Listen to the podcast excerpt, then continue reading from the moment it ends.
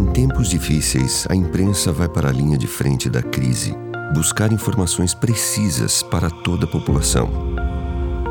Se hoje você sabe o que está acontecendo com a saúde do mundo, é graças a uma imprensa livre e um jornalismo independente, sem medo.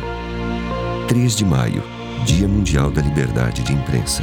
Uma campanha da Unesco, com apoio da Aberte e entidades.